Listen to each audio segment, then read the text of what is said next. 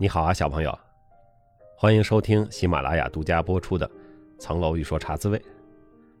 这是虎年新春的第一期茶滋味，在这里呢，再给小朋友拜个晚年，祝你晚年吉祥。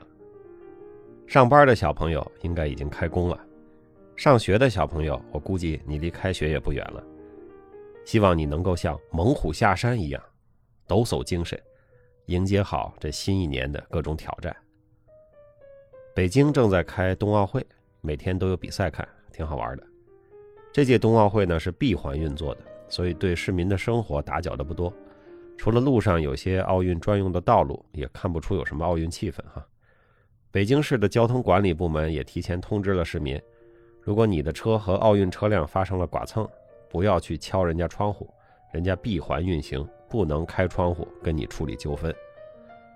我在机场的内部道路也看到了一些提示的文字，说奥运车辆司机禁止下车，这就是闭环嘛。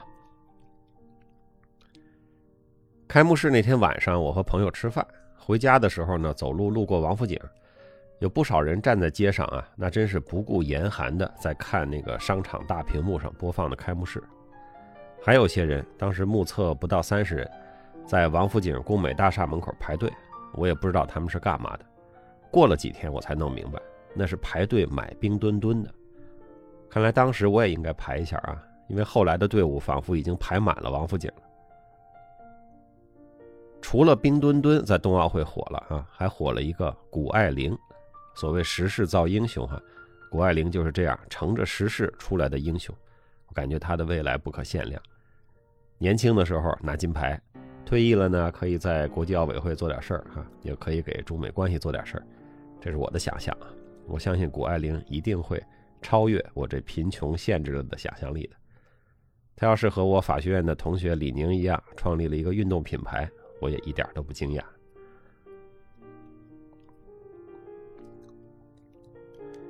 二零零三年的春节啊，刚过完，到了二月底三月初的时候，国外的媒体呢就传出了一些消息，说有一种严重的肺炎正在国内流行。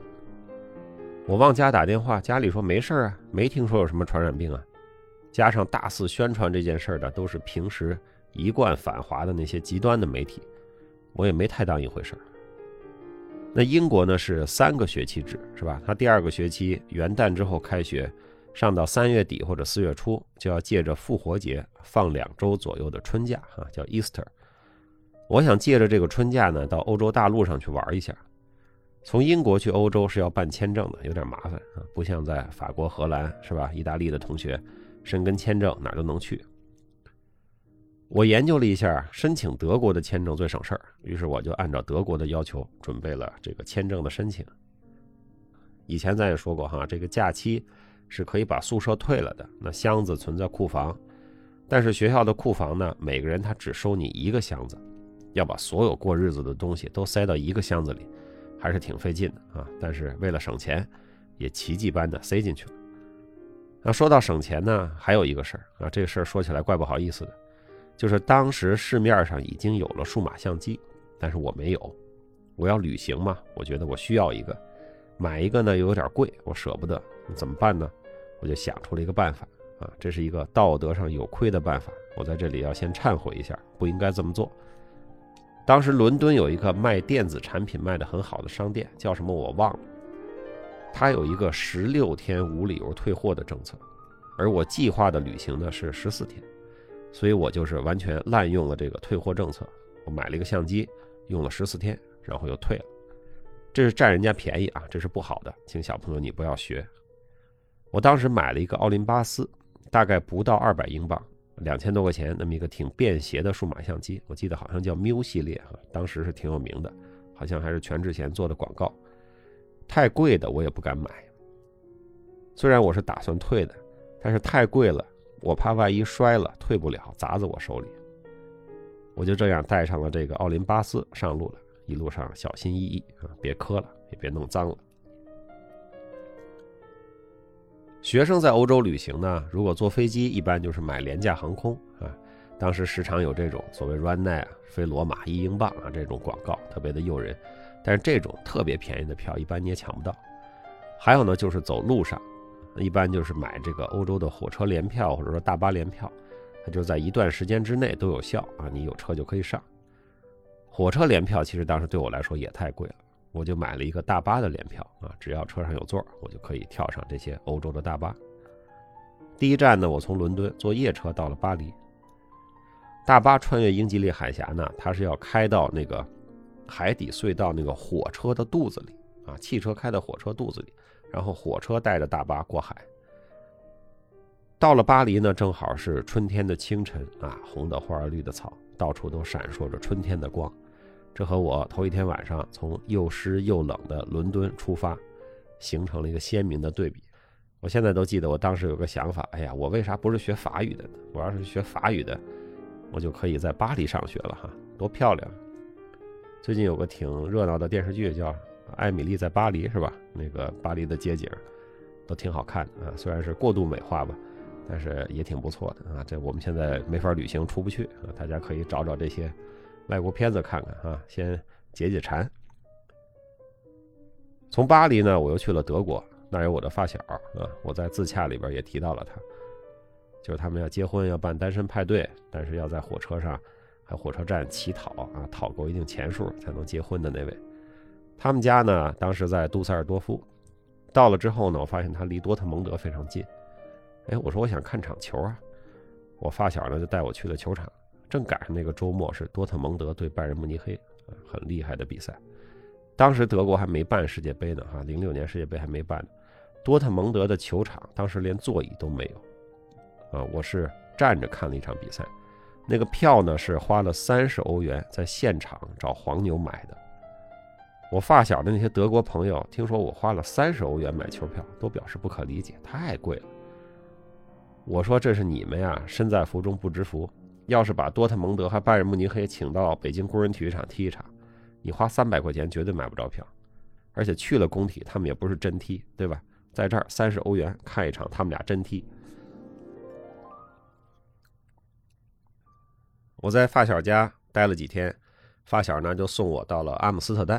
啊，阿姆斯特丹真是一个奇特的城市哈，外围非常安静漂亮的街区，还有各种小运河啊，房子也非常漂亮。中心呢是乌烟瘴气的红灯区和大麻咖啡馆，最神的是红灯区里还有个幼儿园。那一天逛的我感觉这信息量太大了啊，这地儿我待不了。发小呢就回德国，我呢就跳上了一个去马赛的大巴，我想先到法国南部，再找车去意大利。这趟大巴呢，大概有二十个小时。那我在车上呢，就看一会儿我带出来的小说月报，睡一会儿，再看一会儿车上的电视。电视上呢，它是用法语在报新闻，我看不懂。但是我看了看这新闻，这不是北京吗？那这街上医生、救护车，然后空旷的街道，这怎么了？这是？到了马赛，上个网我才知道，这个 SARS 疫情大爆发。然后卫生部长还有当时的北京市长，因为隐瞒疫情多日，还下台了。北京还有国内很多地方进入了这种紧急事件的管控的状态。我本来是到马赛想去找去意大利的车嘛，但是找不到，因为当时是春假，去意大利的车呢总是满座。我想那满座就满座吧，反正法国这块我也没来过，我就在那附近呢又逗留了几天，戛纳啊、尼斯啊、摩纳哥。四处看了看，最后呢，坐上了一趟从马赛回伦敦的大巴，历经了二十九个小时，回到了伦敦。这车中间啊，还在阿维尼翁停了将近一小时。我还趁他停车的时候，顺道去参观了阿维尼翁的城墙。这是至今我坐汽车旅行的一个记录哈，二十九个小时。我坐火车的记录应该是四十八个小时哈，从北京到拉萨。坐飞机的记录呢，应该是三十四个小时。北京到布宜诺斯艾利斯啊，这当然这三十四小时含在巴黎转机啊等候的那个七八个小时。回到伦敦的宿舍呢，我发现啊一场抗议正在进行。为什么抗议呢？就是大部分学生为了省钱，都把宿舍空出来了，旅行去了或者上哪玩去了。等回来发现呢，这个空出来的宿舍呢，学校拿着它接待了一个香港来的游学团。因为香港当时是疫情比较严重的地方，所以回到宿舍的学生就认为，在 SARS 大流行期间接待香港团，这个学校非常的不谨慎，就跟学校跟宿舍干起来了。啊，学生就是喜欢抗议啊，哪儿都一样。但是那事儿最后也是不了了之了。我把行李从库房取出来，重新布置好啊，宿舍回到这种生活的状态。奥林巴斯里的照片导出来，存储卡格式化，外观擦得干干净净，就拿去退了。其实我当时都有点不想退了啊，一路同行都用出感情来了。退了之后，我想啊，我欠奥林巴斯一个人情啊，应该找机会还一下。到现在还没找到这个机会。写这一篇的时候呢，我翻了翻当时和家里的邮件。我给家里去信，主要是说有疫情，你们要小心，少出门。我妈的来信主要是说，美国和英国打伊拉克了，怕报复，你要少上街。啊，这大概就是当年的留学生和家里最担心的问题。你想想，是不是跟今天也挺像的啊？那么今天我们先聊到这儿，小朋友，你有什么超长时间在途旅行的经历吗？欢迎你留言和我分享一下啊！新春到来了，万象更新，请努力找时间读书，请努力找时间锻炼，请多多帮助他人。小朋友，祝你周末愉快，情人节愉快，元宵节愉快，我们下周再见。